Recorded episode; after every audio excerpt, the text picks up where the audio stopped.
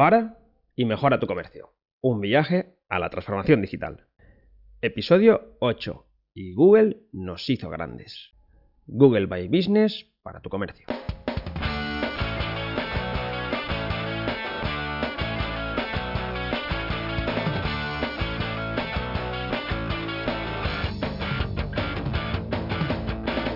Hola de nuevo. Quiero darte la bienvenida al podcast para y mejora tu comercio.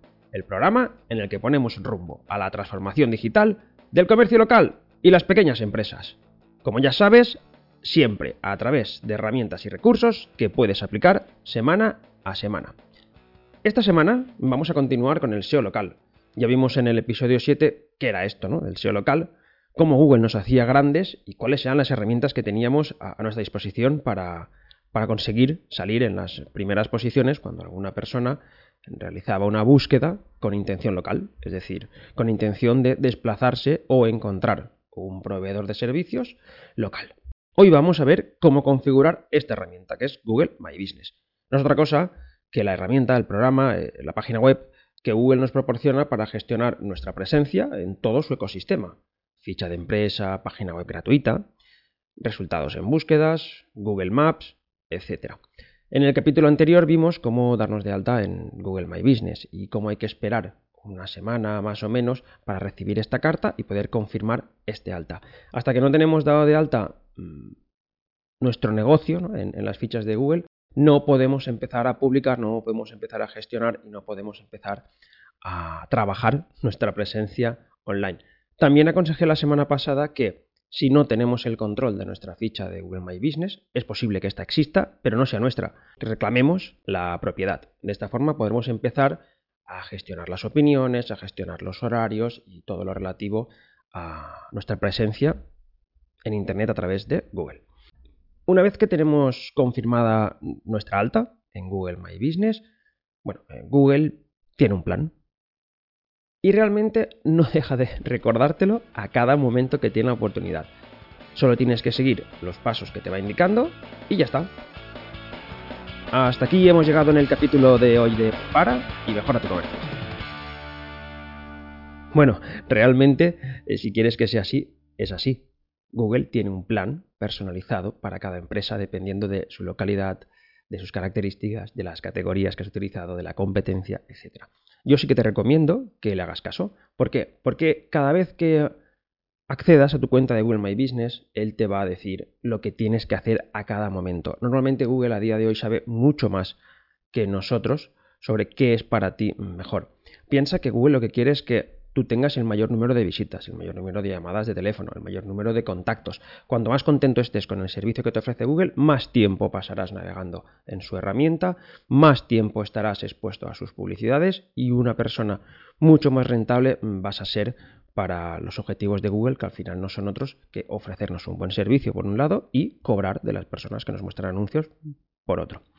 Pero si quieres unos mínimos, un, listado de mínimos que deberíamos de revisar y que en cierta manera sí que están en nuestra mano, serían estos, los que voy a comentar. Pero ya te digo que si Google dice que revises tu dirección porque la ve que no es no está clara O, no consigue localizarla bien, revísala. Si te dice que publiques algo, lo publicas. Si te dice que solicites un, comentario, lo solicitas. Y así directamente él te va a dar la mayor optimización de, de tu trabajo y de los resultados. Si vamos a hacerlo nosotros, bueno, lo más importante sería, una vez que entremos ya en nuestro Google My Business en propiedad, revisar el NAP. Ya revisamos o ya comentamos que el NAP, NAP, eso es el acrónimo de nombre, dirección y teléfono en inglés. Estos tres campos, el nombre de tu comercio, la dirección y el teléfono, son los que Google utiliza para verificar realmente si la dirección en la cual te de alta es correcta, es incorrecta, y él revisa para saberlo en todos los sitios donde puede encontrar tu dirección si coincide con la que tienes dada de alta en Google My Business. Por ejemplo, revisa tu página web y ve la dirección. Si no es igual, te insta a que la cambies o incluso te obliga a que coloques la misma que tienes en la página web. Por ejemplo, también, si estás dado de alta en páginas amarillas, va a comprobar que la dirección que tengas en páginas amarillas sea la que tengas en, Google My Business.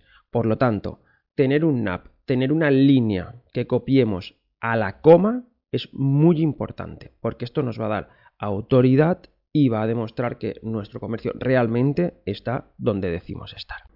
Luego, en segunda instancia, podemos revisar las categorías. Ya sabemos que cuando nos damos de alta nos ofrece la posibilidad de darnos de alta en una categoría principal y en nueve subcategorías. Estas subcategorías van variando dependiendo de nuestra actividad y cómo Google interpreta que es nuestro comercio. Revisarlas y ponerlas, bueno, todo lo que se ajuste lo máximo posible a la realidad. Una vez que tengamos el NAP, que tengamos las categorías, Google nos insta, nos invita a que creemos publicaciones. Google quiere ser tu red social. Lo he intentado en muchas ocasiones. Ya lo hizo con Google Plus y otros intentos de, de ocupar este espacio que nunca ha podido dentro de lo que son las redes sociales.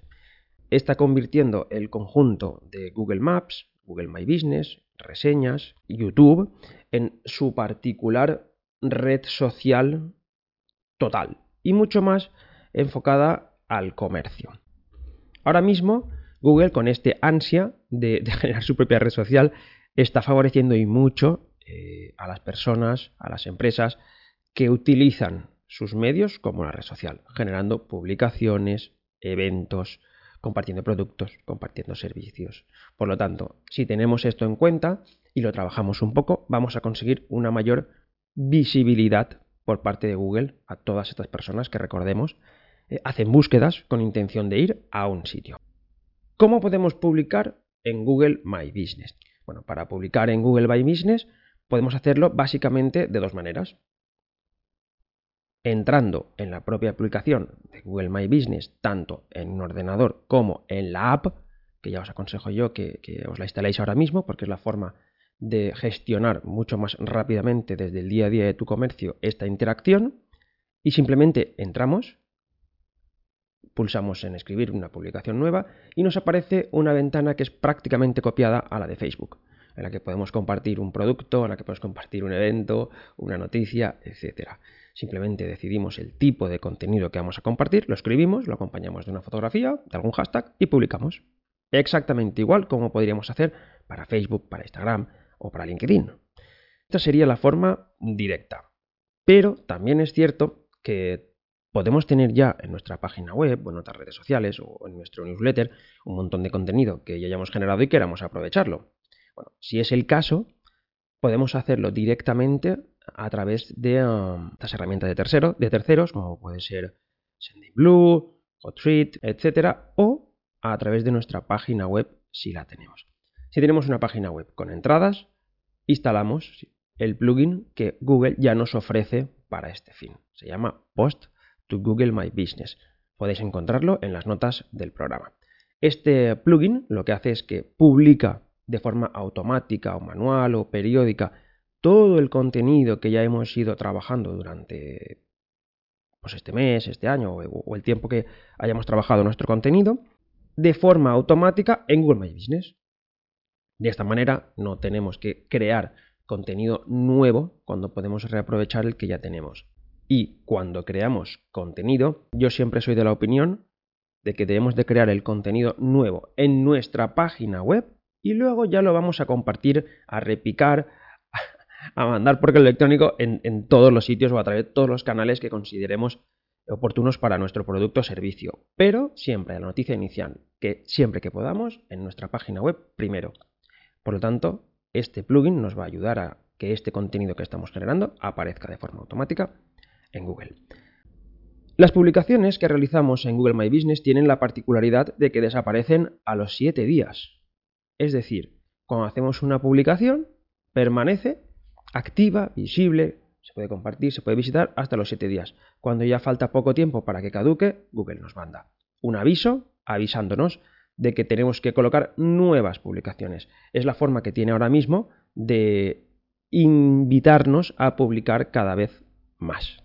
Muy importante, como ya sabéis, podéis revisar el capítulo número 3 con Amparo Muñoz Morella, donde hablábamos de la importancia de la imagen, son las fotografías, la imagen. Compartir contenido visual es mucho más efectivo en la mayoría de ocasiones que contenido escrito. Por, lo que ya vimos en este capítulo, ¿no? Por la facilidad, por las tres P's, bueno, os invito a revisar el capítulo, hacer una pausa y luego continuar desde aquí. ¿Qué sucede en Google My Business? Que reconoce la geolocalización de las fotos. Por lo tanto, cuando empecemos a colocar fotografías en Google My Business, debemos de geolocalizarlas.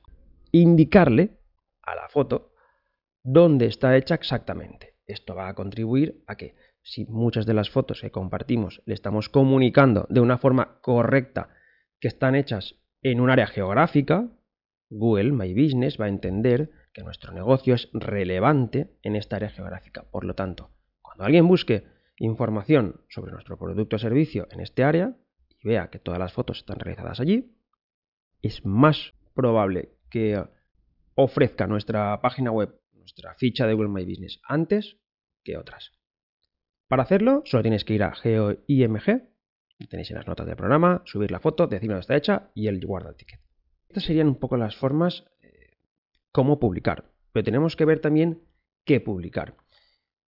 Como en todo, no sirve la misma premisa para todos los comercios eh, ni para todas las personas. Por lo tanto, Google ya muestra los resultados de las búsquedas distintos eh, dependiendo del tipo de comercio que seamos. Os recuerdo que como vimos en el episodio anterior, cuando alguna persona realiza una búsqueda con intención de búsqueda local, Google cambia completamente la página de resultados y en vez de mostrar la página de toda la vida, la de resultados orgánicos, en la cual aparecían cuáles eran las mejores páginas web, en la parte derecha o en la parte superior, si es un móvil, muestra lo que él denomina el local pack, es decir, un mapa con tres resultados y posibilidad de más búsquedas. Debemos recordar que nuestro objetivo es aparecer entre estas tres primeras búsquedas. Si conseguimos averiguar en qué perfil de tipos de local pack nos ha ubicado Google, podemos optimizar el contenido que subimos para asegurarnos, bueno, o al menos maximizar la posibilidad de que aparezcamos en, estos resultados. Hay tres grandes tipos de local pack que Google entiende. El primero es el snack pack, que es el que Google te asigna para restaurantes, floristerías, tiendas, para los comercios en los que principalmente lo que predomine es la imagen, la imagen de los ramos de flores, la imagen de los platos, la imagen de tus trabajos finalizados, etc. Sabiendo esto, haciendo una búsqueda, buscando nuestro comercio y viendo cómo nos representa, si lo que aparece a la derecha son fotos, sabemos que Google nos ha encasillado en este snack pack. Por lo tanto, debemos de subir mucho más contenido visual que del resto de contenidos. De esta forma, él como prioriza las imágenes, verá que somos relevantes en este aspecto y nos va a dar una mayor puntuación. El segundo tipo de local pack es el local pack clásico, simplemente lo denomina igual, local pack.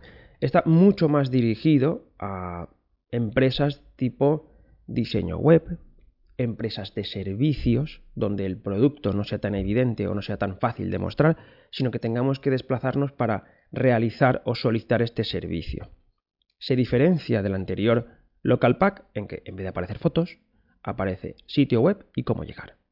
Si Google nos ha colocado en este local pack clásico, deberemos de tener mucho más cuidado en la inclusión de nuestra dirección, en incluir fotos geolocalizadas, en incluir trabajos que hayamos realizado, servicios que hayamos realizado en direcciones concretas, poner esta dirección concreta porque lo que va a mostrar va a ser cómo llegar a nuestro establecimiento y nuestra página web. En este caso, sí que sería aconsejable crear una página web, aunque sea gratuita, porque es uno de los dos elementos principales que tiene en cuenta para determinar cuál de los tres resultados que muestra son los mejores. Luego hay un tercer tipo de local pack que Google denomina ABC Pack usa ABC Pack porque él entiende que para la persona que está buscando es indiferente ir a cualquiera y lo que tiene es una urgencia mayor.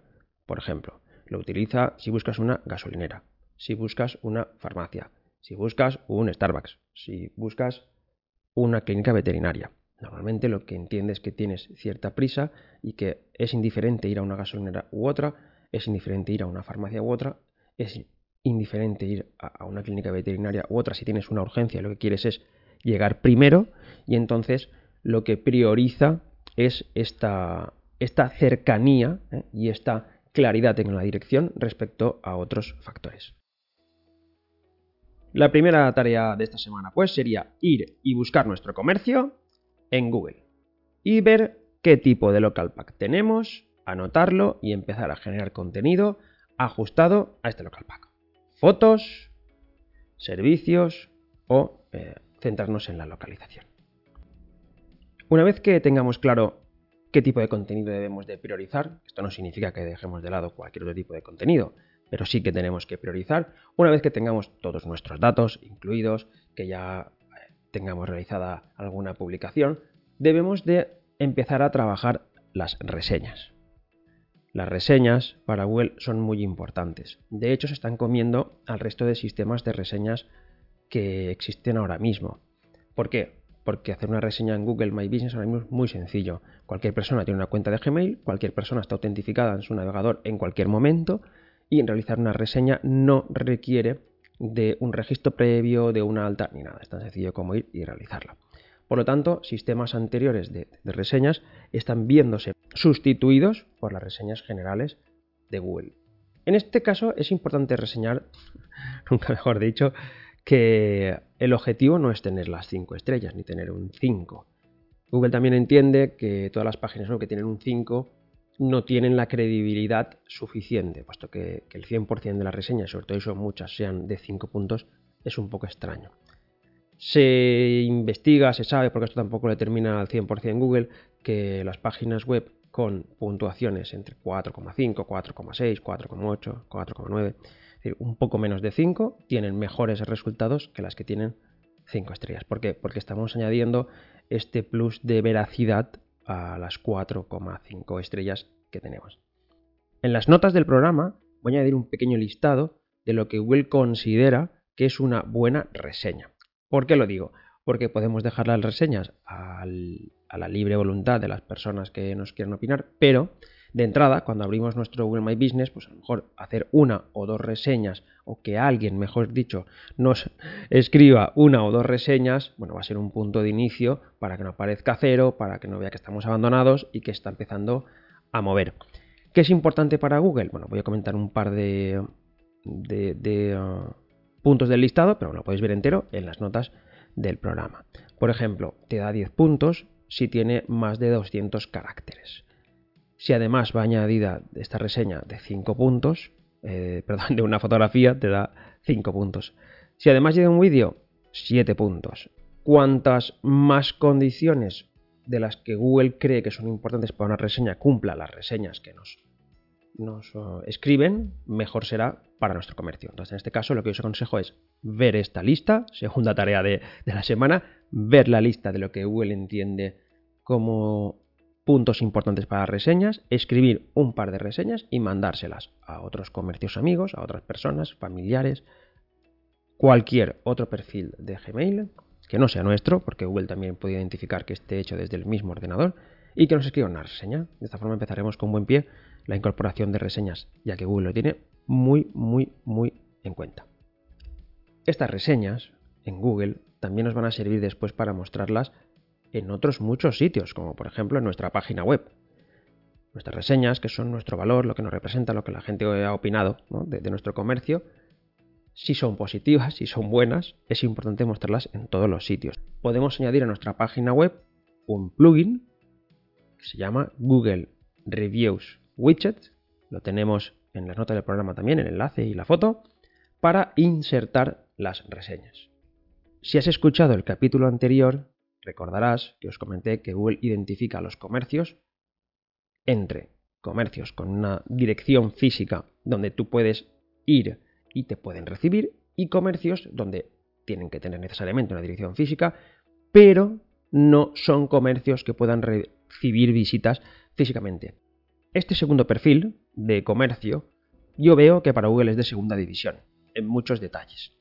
Por ejemplo, en este detalle. Si tu comercio no es visitable físicamente, si tú no has marcado que es un comercio a pie de calle, no te permite incluir el Google Reviews Widgets en tu página web. Para conseguir reseñas, simplemente pídelas, intercámbialas y ten en cuenta la puntuación para que sean mejores reseñas y tengan mejores resultados.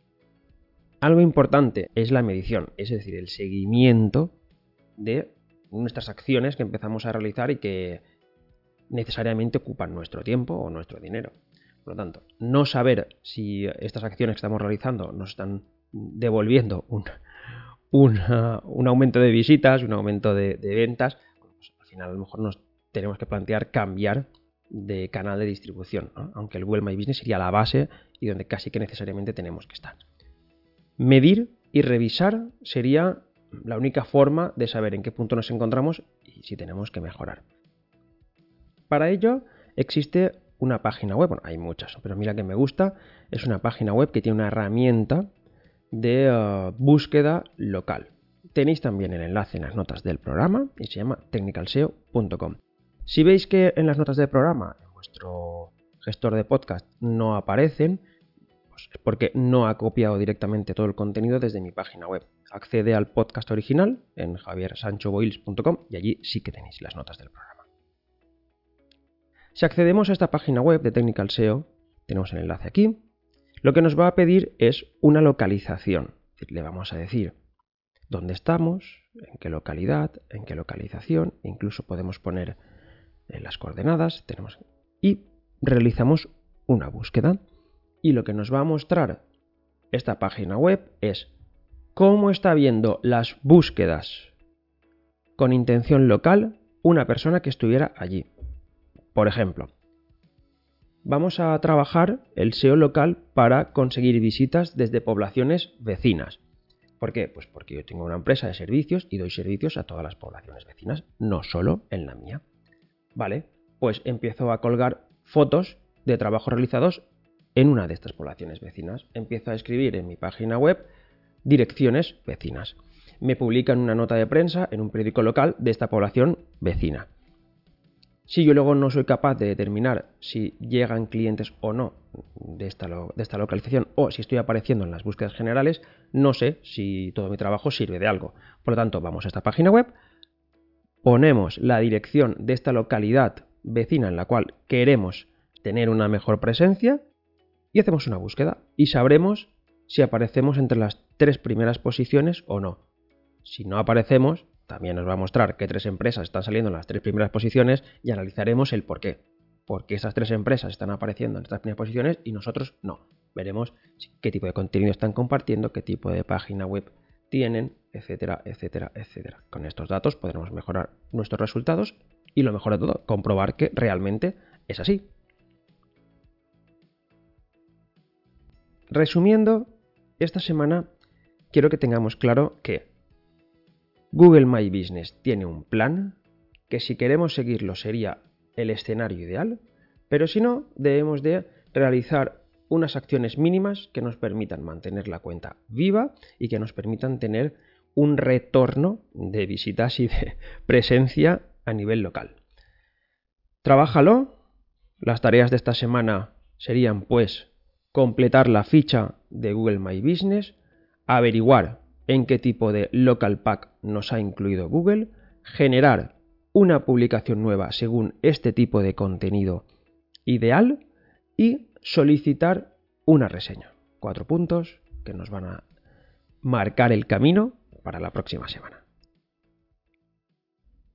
Esta semana voy a añadir a la lista de Spotify de Para y Mejora tu Comercio una canción de Manic Street Pictures junto a Nina Persson. La canción es Your Love Alone is Not Enough. Ya sabéis que mi pronunciación en inglés tiene sus características. Ya la tienes disponible en la lista de Spotify para y mejora tu comercio, la música del podcast. Esta canción me ha gustado porque eh, me recuerda a la época en la que estuve estudiando guitarra eléctrica y me gustaba tocarla, pero también por la combinación y la fuerza de la voz masculina, la voz femenina y cómo eh, los dos integrantes de dos bandas distintas han colaborado para generar una obra maestra. Al igual que bueno, yo os recomiendo colaborar entre vuestros comercios para generaros visibilidad, para generaros reseñas y para poder generar un ecosistema local mucho más trabajado, mucho más cohesionado y que todos juntos en sus distintas fichas interaccionen, se conozcan y generen mejores resultados en localidades vecinas. Ya sabes que si quieres que participe en un evento o que imparta una formación de la Escuela de Comercio, tienes toda la información en mi página web de javiersanchoboils.com y si quieres recibir las novedades, recuerda suscribirte en tu gestor de podcast favorito y para recibir la información, promociones, novedades y demás eh, contenido de interés, regístrate en la newsletter. Seguimos el viaje a la transformación digital la próxima semana. Hasta este siguiente capítulo. Un abrazo para, piensa y mejora tu comercio.